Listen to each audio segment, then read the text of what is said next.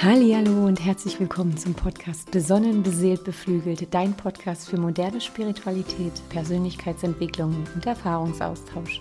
Mein Name ist Claudia Heinecke und ich freue mich, dich hier begrüßen zu dürfen.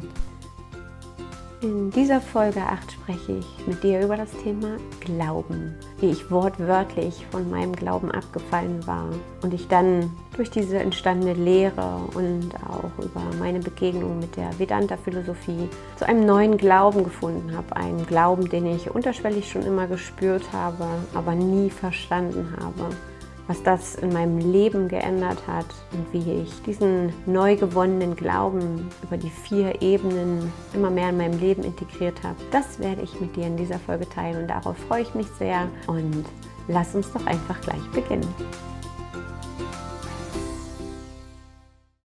Schon die achte Folge und nach der letzten Folge, die für mich sehr, sehr intim war und doch nochmal sehr, sehr viele Gefühle hochgeholt hat, wo ich auch gemerkt habe, ach Mensch, da darf ich auch nochmal ein bisschen in die Heilung gehen, habe ich heute ein Thema mitgebracht, was mir an diesem Freitag, an dem Nachhausekommen Freitag noch auf dem Weg von Berlin Richtung Leipzig einfach in den Sinn kam und ich diese Erkenntnisse gerne mit dir teilen möchte. Und so würde ich diese Folge heute mit einer kleinen Anekdote aus der Zeit aus der Tagesklinik, in der ich etwa ein halbes Jahr nach dem Tod meines Mannes Dirki war, erlebt habe.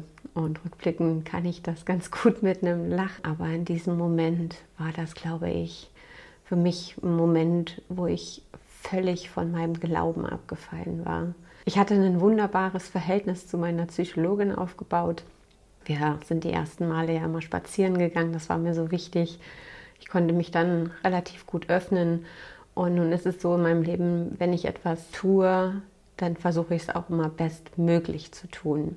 Und der Schritt in die Tagesklinik zu gehen, war nicht leicht für mich, aber am Ende habe ich mich dafür entschlossen. Und dann galt es auch, das Beste aus dieser Zeit herauszunehmen und auch dankbar zu sein, dass man diese Hilfe bekommt und mit dieser Hilfe auch zu arbeiten. Auch wenn ich manchmal ein bisschen länger für die eine oder andere Erkenntnis gebraucht habe, ja, war ich stets bemüht und konnte ja da wirklich gute Durchbruchserlebnisse für mich erfahren und damit auf jeden Fall einer ganz anderen Stärkung und mit einer ganz anderen Energie wieder aus der Tagesklinik rausgehen. Zu Beginn habe ich zu meiner Psychologin und um die Dramatik dieser Situation auch wirklich authentisch rüberzubringen, verwende ich jetzt Wörter, die ihr lieben Kinder draußen nicht verwenden solltet.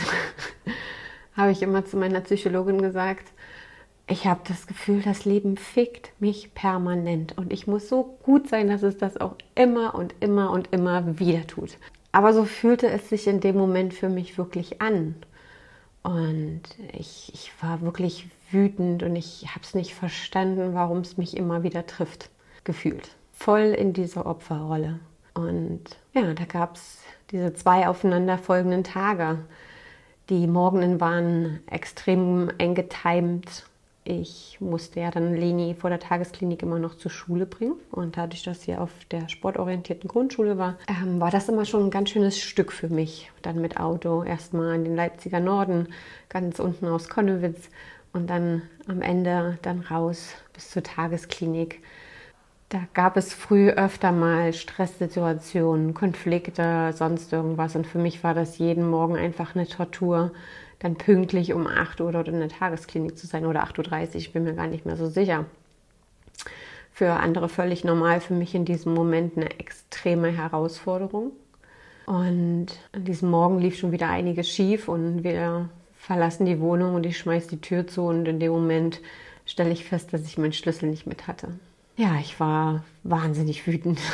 Ich habe dann im Auto noch geweint, bin dann erstmal zur Tagesklinik und von da aus dann Schlüsseldienst organisiert, der mich dann nachmittags in die Wohnung reingelassen hat. Also nichts, was man nicht lösen konnte, aber in dem Moment einfach zu viel für mich. Es war einfach zu viel. Ich war doch schon am Boden und ich habe doch schon um Hilfe gebeten und ich war doch schon in der Tagesklinik und dann noch so eine Klatsche. Und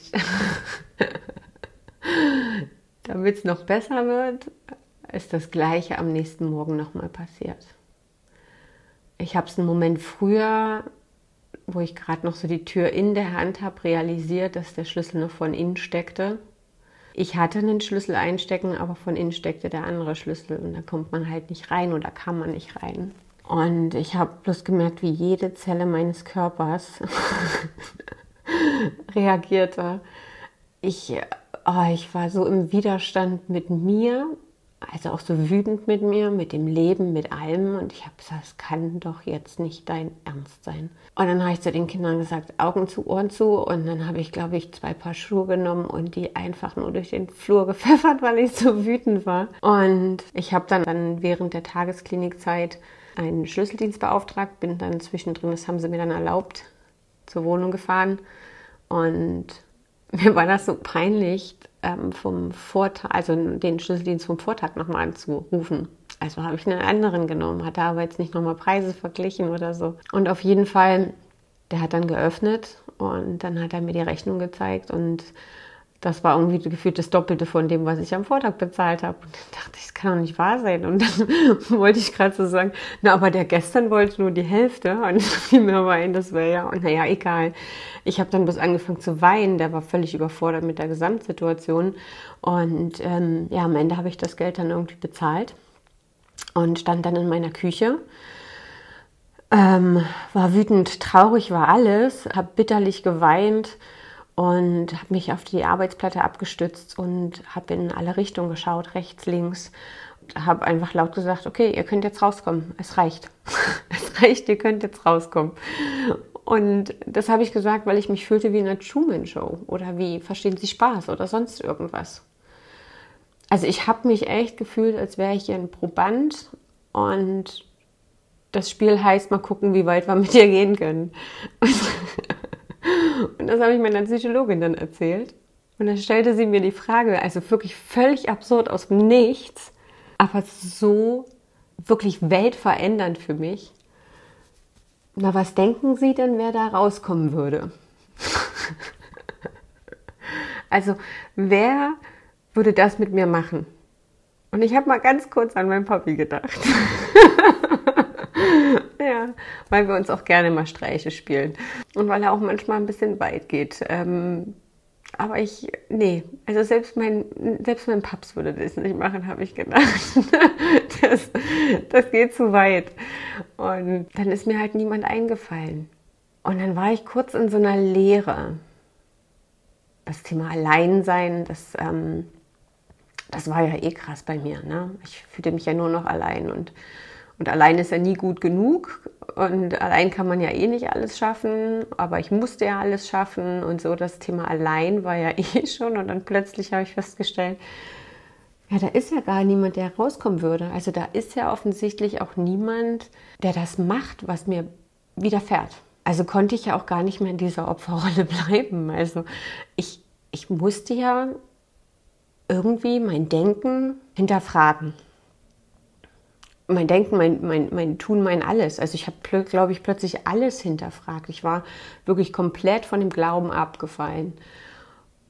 Und es fühlte sich auf jeden Fall nicht cool an, jetzt niemanden zu haben, dem man es in die Schuhe schieben kann, außer halt man sich selbst. Und naja, das böse Leben, aber das habe ich jetzt verstanden, dass das nicht so ist. Und zu diesem Zeitpunkt kam dann auch die immer, immer mehr das Thema Vedanta-Philosophie in mein Leben die Vedanta-Philosophie, und dazu sage ich gleich noch mal ein bisschen mehr, und die Thematik, dass man gar nicht allein ist. Ja, das waren für mich so die, die Game Changer of my life, also die wirklich noch mal so viel geändert haben bei mir. Und ich, ich immer noch in meinem Prozess bin, das wirklich endgültig zu fühlen und auch demnach zu handeln und es gelingt mir immer mehr und dann gibt es Momente, wo es mir wieder nicht gelingt und dann auch da ne, versuche ich liebevoll zu schmunzeln. Okay, das nächste Mal wird es besser und guck mal, wie oft du das jetzt schon geschafft hast und überhaupt, dass du die Erkenntnis schon hast und auch das Gefühl jetzt schon mittlerweile da ist. Das, das ist ja schon super. Das Witzige ist, wenn man das Wort allein in der Mitte trennt, dann heißt es all ein. Also, dass wir alle eins sind. Und das ist das Schöne, was diese Vedanta-Philosophie ist. Vedanta heißt nichts anderes als das Ende des, des Wissens. Das ist eine Philosophie, die hinter dem ganzheitlichen Yoga der Shivananda-Tradition steht, in der ich ja ausgebildet bin, in der ich mich auch einfach von Anfang an zu Hause gefühlt habe. Ja, wenn du dich dafür interessierst, kann ich dir auch gerne mal das allererste Buch, was ich in der Hinsicht äh, gelesen habe, sehr, sehr wärmstens empfehlen, wo wunderbar diese Shivananda-Tradition, die sechs Wege des Yogas dort beschrieben werden. Und das Buch heißt Der Königsweg zur Gelassenheit, wo auch erstmal allgemein über die Themen Gelassenheit und was bedeutet eigentlich Yoga und vor allem den individuellen Weg, den Sukadev Britsot gegangen ist. Und ja, ein wundervolles Buch, um da sich zunächst einmal reinzulesen. Und wenn man sich mit Yoga auseinandersetzt oder auch allgemein mit Spiritualität, dann kommt man eigentlich an der Vedanta-Philosophie irgendwann gar nicht mehr ähm, vorbei. Genau. Und so geht es vor allem bei der Vedanta-Philosophie. Naja, das ist der Gipfel der menschlichen Erfahrung und das Ende des Denkens, sagt man so schön. Und das ist für viele oft nicht leicht zugänglich. Also auch ich hatte da immer wieder meine Struggle und ich mir das immer alles angehört, was meine spirituelle Lehrerin mir dort erzählt hat und habe auch ganz viele Dinge erstmal ja, vehement wieder, wieder, widerrufen oder hinterfragt oder bin da, also ich, ich konnte das wirklich nicht greifen. So, so, so sehr hatte ich mich eigentlich von diesem Gefühl entfernt. Aber es ist eine wahnsinnig erhabene Philosophie, ja, wo es darum geht, dass Gott nicht dies oder das ist, sondern dass einfach Gott eins ist und dass wir alle göttlich sind. Und kurz zusammengefasst argumentiert die Weiter-Vedanta-Philosophie vor allem damit, dass Gedanken und Emotionen einem stetigen Wandel unterliegen. Und ich glaube, das müssen wir ja auch gar nicht mehr so weit erläutern. Das spürt man ja schon im Alltag. Emotionen kommen, Emotionen gehen, Gedanken kommen, Gedanken gehen. Vielleicht hat man auch schon das Glück gehabt und hat auch schon die Erfahrung gesammelt, dass man Gedanken auch tatsächlich lenken kann und dass man auch Emotionen steuern kann. Aber real und, und, und das, um was es bei Vedanta geht, ist dieser unveränderliche Hintergrund. Und dieses, dieser Hintergrund ist Brahman. Brahman ist nichts anderes als das Allumfassende, das Formlose, das Unendliche und unveränderliche Bewusstsein, das im Allem steckt. Das Bewusstsein dieser Welt. Und dann noch diesen Schritt weiter zu gehen, dass du dieses Bewusstsein bist und jeder andere Mensch genauso. Wenn wir in der Lage sind, unser Leben und die Spiegel unseres Geistes, also immer wieder die, das, was wir eigentlich mit unserem Geist auch erschaffen, so zu sehen, als wäre es ein Film auf einer Leinwand und das nur als dieses zu beobachten und uns nicht mehr damit zu identifizieren, dann, dann bist du frei. Und diese Leinwand ist Brahman und Brahman ist wirklich. Und Sri Shankaracharya sagte, die Welt ist nur scheinbar wirklich. Du als individuelles Selbst bist nichts anderes als Brahman, also das allumfassende, unveränderliche Bewusstsein. Und da würde ich dir gerne eine kleine Geschichte aus dem Buch Gespräche mit Gott, das hatte ich ja schon, glaube ich, in der ersten Folge von Besonnen beseelt beflügelt, äh, dir ans Herz gelegt. Und das passt so schön, um einfach auch nochmal zu erklären, was dieser Zusammenhang zwischen Brahman, das Allumfassende und dann das absolute Bewusstsein im Individuum, was sich dann im Prinzip von, von dem Allumfassenden absplittet. Es war einmal eine Seele, die sich als Licht erkannte. Es war eine sehr neue Seele und deshalb auf Erfahrung erpicht. Ich bin das Licht, sagte sie, ich bin das Licht. Doch all dieses Wissen und Aussprechen konnte die Erfahrung davon nicht ersetzen. Und in dem Reich, aus dem die Seele auftauchte, gab es nichts außer dem Licht. Jede Seele war großartig, jede Seele war herrlich und jede Seele erstrahlte im Glanz meines ehrfurchtgebieteten Lichts.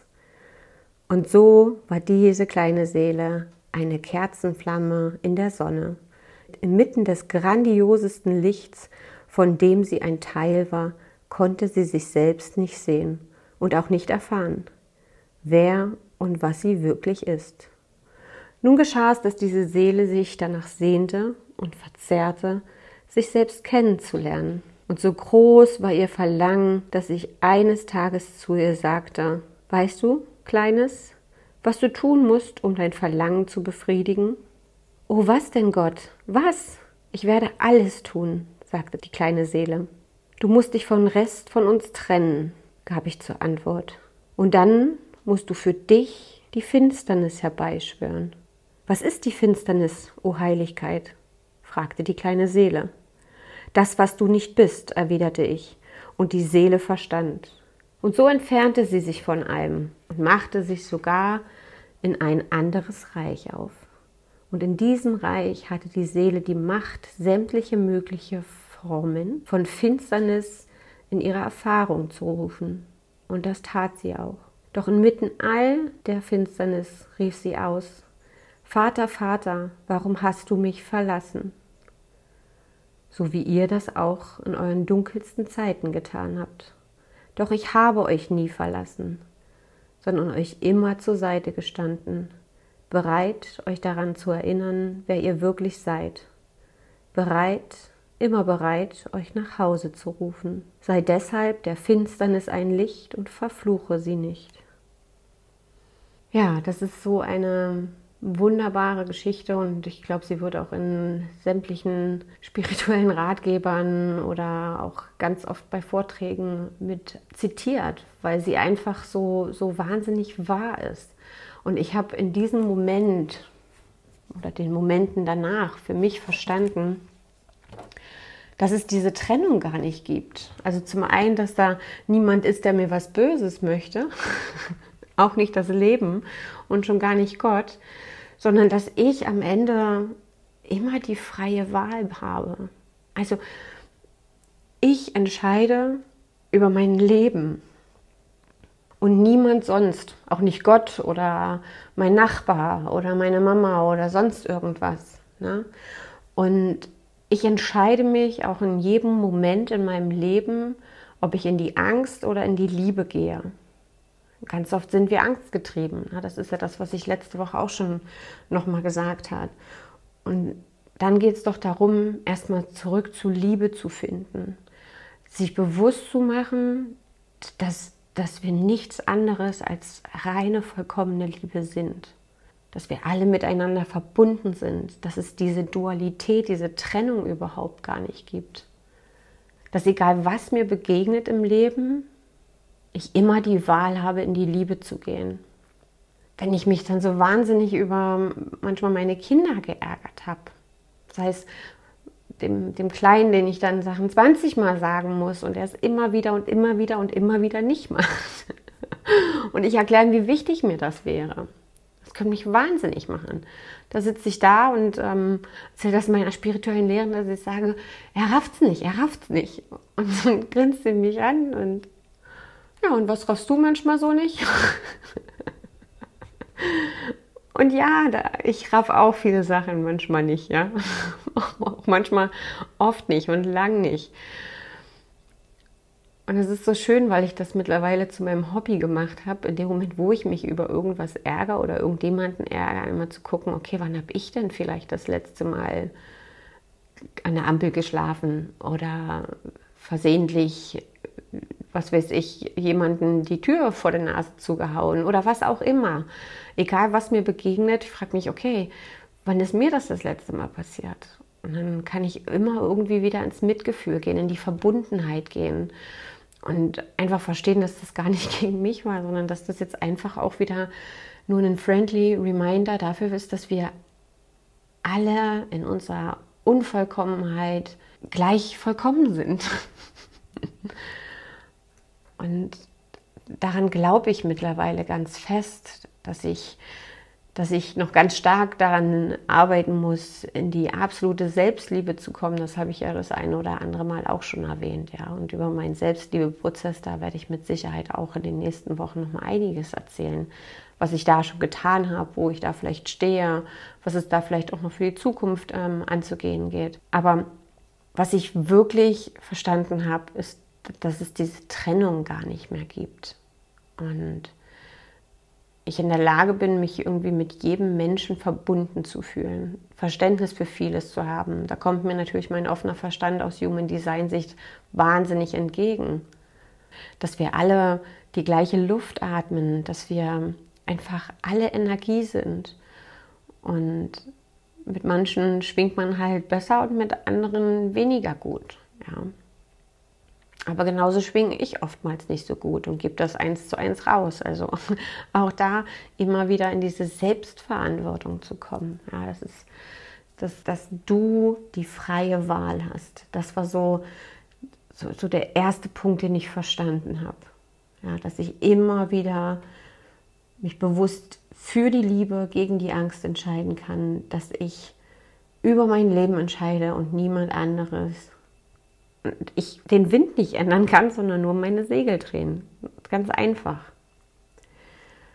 Und der zweite Punkt, und das wird auch so schön in Gesprächen mit Gott beschrieben, was uns vielleicht immer wieder so ein bisschen von diesem Glauben abbringt oder warum wir immer mal gerne von diesem Glauben abfallen, sind Zweifel. Zweifel als größte Illusion. Dass wir überhaupt an das Endergebnis oder überhaupt an diesen Zustand, reines Bewusstsein, reine Liebe, reine Fülle oder auch an das Ende unseres Lebens sozusagen zweifeln. Und viele beschäftigen sich da draußen mit der Frage, was ist der Sinn meines Lebens? Wozu bin ich eigentlich hier? Und das ist vor allem Anfang 30 oder so um die 30 Jahre herum ein ganz starkes Thema. Da kann man auch aus Astrologiesicht oder Human Design Sicht da mal nochmal einen separaten Podcast zu machen. Es ist wahnsinnig interessant, was da auch die Planeten mitspielen und wie wir auch diese Lebensphasen haben, wo wir genau diese Dinge auch hinterfragen dürfen. Ja. Also wenn wir daran zweifeln, dass das Endergebnis gut ist, dann zweifeln wir auch am Großen und Ganzen. Und dann zweifelt man auch daran, dass das Leben für einen passiert. Dass ich am Ende dieses kleine Licht bin, was losgeht, um Erfahrungen zu sammeln, um zu erkennen, dass es aber am Ende nichts daran ändert, dass ich dieses Licht bin und dass es dieses allumfassende Licht immer geben wird und ich jederzeit die Wahl habe, dort wieder hinzugehen und dann wieder eins zu werden mit diesem Licht. Und das Leben ist ein Schöpferprozess, kein Entdeckungsprozess. Das waren so die Momente, wo ich dann begonnen habe, mich selbst zu erschaffen oder überhaupt den, den Samen für ich möchte mich selbst erschaffen in den Boden gesetzt habe. Wo dann immer wieder diese Frage hochkam, wer ist die Claudie in gut? wer möchte ich sein für die Zukunft? Nicht mehr, wer bin ich oder wer müsste ich sein, sondern wirklich die Frage, wer möchte ich sein? Das jetzt mal zum Thema Vedanta-Philosophie. Und wenn du dich da jetzt gerufen fühlst, dich vielleicht ein bisschen intensiver mit dem Thema auseinanderzusetzen, da hätte ich jetzt auf jeden Fall nochmal ein wunderbares Buch, das sich Vedanta für Anfänger nennt. Und das ist immer wirklich völlig wertungsfrei, weil das ist ja das nächste ähm, in der Vedanta-Philosophie, dass du dich nicht identifizierst, nicht analysierst, nicht bewertest. Ja, also wirklich immer wieder in, in diese absolute wohlwollende Liebe dort reingehst, ohne zu vergleichen, die Auflösung der Dualität sozusagen. Und das Buch ist vom Swanish Ivananda in Person, der wirklich sehr schön auf die Grundbegriffe des Vedantas eingeht und die Grundprinzipien auch wunderbare Praxisbeispiele mit reinbringt. Das kann ich nur wärmstens ans Herz legen. Und ja, wie, wie habe ich, hab ich das jetzt gemacht? Ja, also es ist ja das Schöne, das erstmal zu verstehen. Das ist ja so der erste Punkt, etwas zu verstehen. Ja, also die Erkenntnis erstmal oder das, das Wissen in seinem Kopf erstmal zu haben. Ja, und da gibt so es so ein schönes Zyklusmodell. Das beginnt im Prinzip immer mit dem Wissen. Also jetzt in dem Moment, spätestens jetzt hast du das Wissen. Oder vielleicht hattest du es auch schon vorher. Und dieses Wissen gilt es erstmal zu beobachten. Und aus diesem beobachteten Wissen dann neue Erfahrungen zu sammeln, es auch einfach mal auszuprobieren. Also was hast du denn zu verlieren? Das nächste Mal kannst du es ja auch wieder ohne dieses Wissen machen. Und anhand dieser neuen Erfahrungen dann neue Gefühle, also ins Spüren zu kommen. Reflexion, ganz doll wichtig. Ja, also nach diesem nach diesen neuen Handlungen, neuen Gefühlen dann auch wirklich zu reflektieren und diese Zusammenhänge nochmal noch mal zu verknüpfen. Und das am Ende führt dann zu einer Erkenntnis. Ja, und dann immer und immer weiter. Ja, und um diesen Glauben dann wirklich auch vollständig in deinem Leben zu integrieren, deine, deine Gedanken und deine Handlungen darauf auszurichten, das bedarf es dann halt auch wirklich auf allen vier Ebenen anzupacken ja, auf der Gedankensebene. Also immer wieder beobachte deine Gedanken, beobachte, wie du selber mit dir sprichst, beobachte, wie oft du vielleicht am Tag noch, noch bewertest oder verurteilst oder ja, also ganz einfach werde Beobachter deiner Gedanken. Und das immer und immer und immer wieder. Und dann können wir klein anfangen. Ja? Also wie gesagt, Meditation, wenn du dafür noch nicht wirklich offen bist, dann beginn mit kleinen Achtsamkeitsübungen oder beginn nochmal einen Neustart mit Meditation. Finde da einen Weg. Und das ist ja das Schöne auch gerade in der Shivananda-Tradition, dass du diese verschiedenen Wege auch des Yogas hast. Finde einen Weg, dich vielleicht anders mit dem Thema zu nähern als Meditation. Vielleicht bist du dann eher mal doch der Kundalini-Typ, der viel mit Mantren oder mit Mudras oder wie auch immer arbeitet. Vielleicht bist du auch der Jana-Yogi, der gerne über das Wissen, der also wirklich endlos Bücher lesen möchte und es darüber erfahren möchte. Oder ja, du bist ein, ein, ein Bhakti, der wirklich ganz viel über Hingabe, Herz macht. Finde da deinen Weg, aber werde dir bewusst, dass, dass du der Beobachter bist in diesem Leben, dass du du bist nicht deine Gedanken, du bist nicht deine Gefühle, du hast diese Gedanken und du hast diese Gefühle. Und das immer wieder und immer mehr in sein Leben zu integrieren. Gerne auch aufschreiben, das hilft wahnsinnig doll. Ich lese dann ganz oft so zügig dann immer noch mal so meine, meine zwei Minuten Tagebücher oder meine Notizen, die ich mir dann manchmal mache wo ich einfach nur teile, was gerade in mir vorgeht. Ich habe da jetzt mal ein schönes Beispiel auch nochmal anknüpfen zu dem Thema. Also vielleicht hilft dir das auch mal ein Beispiel zu lesen, was, was da so in meinen Büchern landet. Ähm, da gibt es auch wunderbare Vorlagen, fünf Minuten Achtsamkeitstagebücher. Ne? Also kann man, kann man alles machen. Du kannst aber auch einfach nur noch einen Kassenbon, den du noch in der Tasche hast, einen kleinen Stift und dann dir einfach kurz Zeit nimmst, deine Gedanken, die gerade kommen, einfach aufzuschreiben, ohne denen nachzugehen. Und danach kann man das ja auch nochmal lesen und danach kommen vielleicht auch nochmal Antworten rein. Und so habe ich letztes Jahr im September in mein Buch geschrieben, mein Tagesbucheintrag, getrieben sein. Das ist das dominierende Gefühl der letzten Wochen. Nicht Zeit für sich zu haben, durchatmen zu können, sich etwas Gutes zu tun. Yoga, Meditation, Punkt, Punkt, Punkt. Das alles bleibt gerade auf der Strecke. Und hinter dieser Unzufriedenheit liegt, glaube ich, Angst. Angst, mich zu verlieren. Angst, stehen zu bleiben. Ich habe dann noch weitergeschrieben, aber einfach nur noch mal auf dieses Thema Angst einzugehen. Also ich habe ich hab in dem Moment einfach nur gespürt, ich bin super unzufrieden. Warum bin ich super unzufrieden? Weil kein Raum für meine Bedürfnisse da sind, weil, weil gar kein Raum dafür da ist, überhaupt irgendwas dafür zu tun, zur Ruhe zu kommen, auf mich in meine innere Welt zu hören, zu spüren, dass da so viel, viel mehr ist. Also ich war so im Außen, dass ich, dass ich völlig leer war. Das ist ja auch nochmal so ein, so ein schönes Zitat, ne, auch aus Gesprächen mit Gott, dass du dir immer wieder vergegenwärtigen kannst, ist, wenn du nicht nach innen gehst, gehst du leer aus. Und so ist dieses in die Stille kommen, nach innen schauen, der Schlüssel. Also na, auf, das ist der aller, allererste Schritt.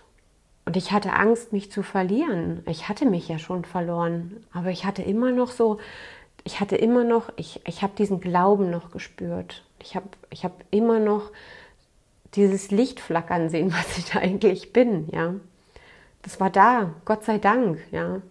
Und Angst stehen zu bleiben war nichts anderes als der Wunsch, weiterzugehen, weiter auf meinem Weg, weiter entwickeln.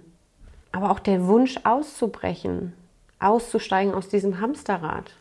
Und dass es so nicht bleiben kann, das weiß ich schon lang. Das habe ich noch geschrieben. Aber wie und wohin, das fehlt. Und dieses Wie und Wohin, ah, ich habe das immer noch nicht wirklich klar vor Augen. Aber ich spüre ganz tief in mir drin immer wieder diese Energie, dass da, dass da was anderes ist. Und ich hatte dann noch ein Gespräch mit meinem Chef ein paar Tage später. Und er hat mich angerufen, um einfach so nach meiner Stimmung zu fragen. War ja gerade wieder Lockdown und sonst irgendwas. Und, und ich war ehrlich, ich war brutal ehrlich. Ich habe ihm gesagt, ich bin kaputt, ich bin leer, ich habe überhaupt keine Freude mehr an dem, was ich tue.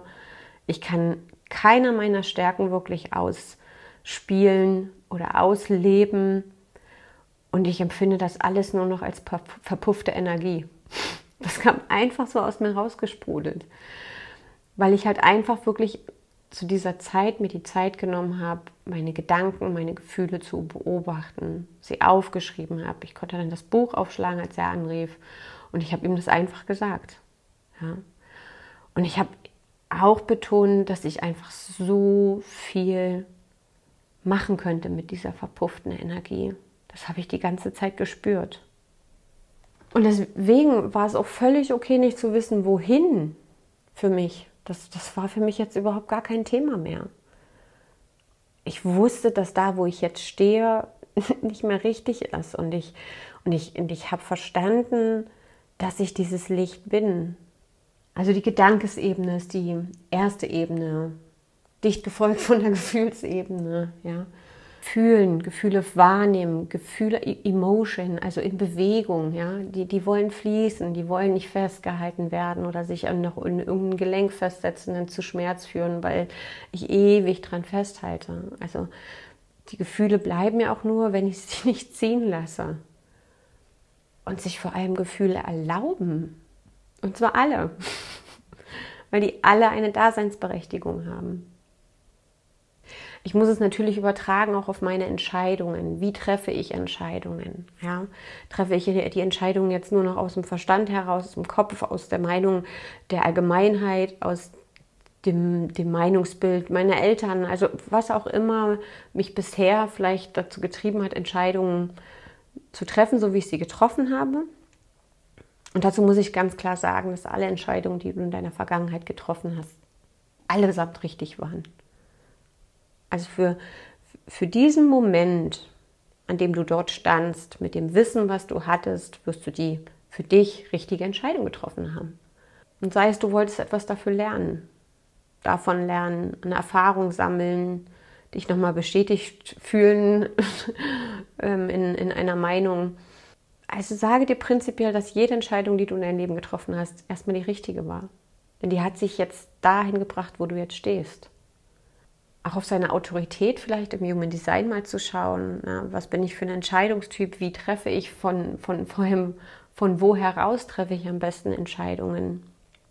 Oder sich ganz einfach immer wieder zu fragen, was würde die Liebe tun? Das reicht auch schon. Ja. Und die letzte Ebene sind dann am Ende die Handlungen. Und das, was du tust, das solltest du immer mit Liebe, mit Leichtigkeit, und mit einfach einer Intention tun.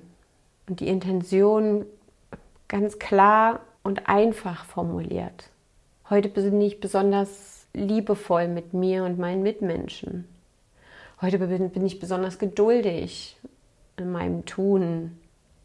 Ja, du kannst, egal vor welcher Handlung, kannst du dir immer eine Intention setzen.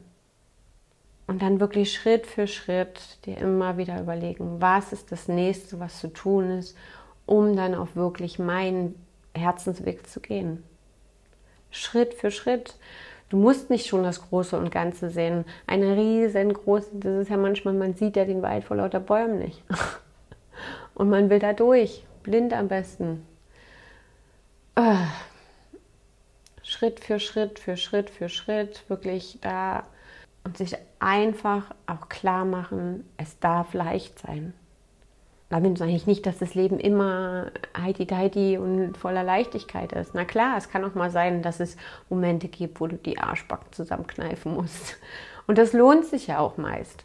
Aber in Summe kannst du dir immer wieder sagen, wenn es schwer ist und das langanhaltend schwer ist, dann ist es vielleicht nicht deins. Dann ist es vielleicht nicht deine Energie. Und dann gilt es nochmal zu schauen, was deine Seele tatsächlich in diesem Leben erfahren möchte. Ja, zusammenfassend stelle ich mir ein Vedanta-Leben vor, wie ein Leben ohne Angst und auch ohne Verlangen. Ein Leben, in dem ich weiß, dass nichts hinzugefügt und auch nicht weg, also man mir auch nichts wegnehmen kann. Ich habe das tiefe Wissen und Verständnis, dass ich schon immer vollständig gewesen bin und ich erkenne die Liebe, diese unendliche, bedingungslose Liebe, die schon immer da war, in jedem Einzelnen, in mir, in einem Menschen und in einem Lebewesen. Ja, und das ist tatsächlich irgendwie mein Glauben geworden, meine Philosophie, angereichert mit, mit noch dem ein oder anderen Aroma von dem ein oder anderen Philosophen oder Religionen. Also ich kann mich da auch in verschiedener Sichtweisen immer wiederfinden und ich kann auch aus jeder Religion etwas mitnehmen, dessen Kern vielleicht auch wieder auf Vedanta zurückzuführen ist. Ich weiß es nicht. Aber das hat mir in allen Zeiten einfach so viel Kraft und so viel Mut gegeben. Und deswegen ist mir das gerade so wahnsinnig wichtig, das auch mit dir zu teilen. Und diese zwei kleinen Stellschrauben umgesetzt auf diesen vier Ebenen zu deinem höchsten Selbst. Das ist schon eine ganz schöne Waffe, die ich dir jetzt hier in die Hand gegeben habe. Und was du jetzt mit dieser Waffe tust, das überlasse ich dir ich verlinke oder ich werde noch ähm, die Buchempfehlungen unten in den Show Notes mit reinbringen. Und wenn du nicht so der Büchertyp bist, sondern liebend gerne Filme anschaust, dann gebe ich dir auch für diese Thematik gerne noch einen tollen Filmtipp mit. Das ist keine leichte Kost, aber ein Film, den ich bestimmt schon zehnmal gesehen habe und gefühlt jedes Mal wieder ein anderes Thema oder ein anderer Aspekt dort äh, aufpoppt für mich. Und das heißt die Hütte, ein Wochenende mit Gott. Und es ist ein ziemlich, wie gesagt, ziemlich herausfordernde Geschichte, äh, ein ziemlich dramatischer Film, aber großartig erklärt.